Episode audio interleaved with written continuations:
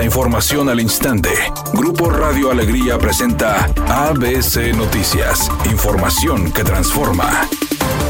¿Qué tal? Muy buenas tardes, esta es la información. La emblemática presa La Boca del municipio de Santiago se encuentra vacía en un 91.5% según cifras de la Comisión Nacional del Agua. Ante este escenario, el embalse tiene los días contados, ya que pese a su bajo nivel, el director del organismo de Cuenca Río Bravo de Conagua, Luis Carlos Torres Cejudo, dio a conocer que pronto iniciará la extracción con equipo de bombeo flotante, aunque compartió que Agua y Drenaje de Monterrey tiene concesión de 29 millones de metros cúbicos, de los 35 que son la capacidad total de la presa, la paraestatal ya excedió su derecho al único 82% del suministro de agua que le corresponde.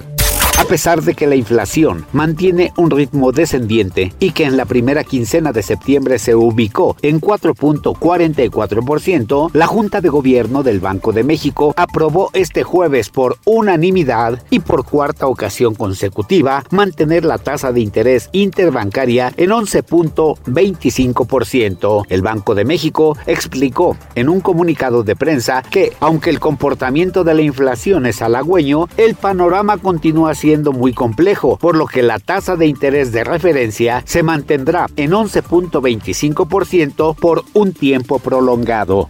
ABC Deportes informa. Rebeca Bernal lista para regresar a las canchas. De la jornada 8 a la 11 de la apertura 2023, Rebeca Bernal no jugó por una lesión en la rodilla izquierda, pero la capitana del equipo de las Rayadas ya se declaró lista para jugar mañana ante el equipo de Necaxa. Bernal ha marcado dos goles en siete duelos.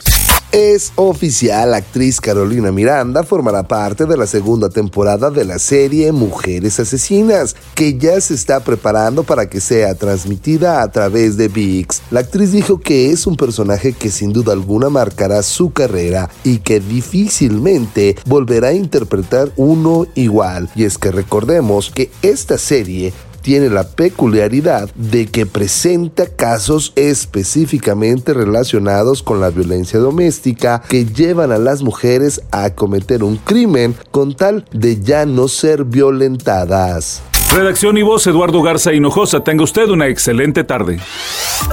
ABC Noticias. Información que transforma.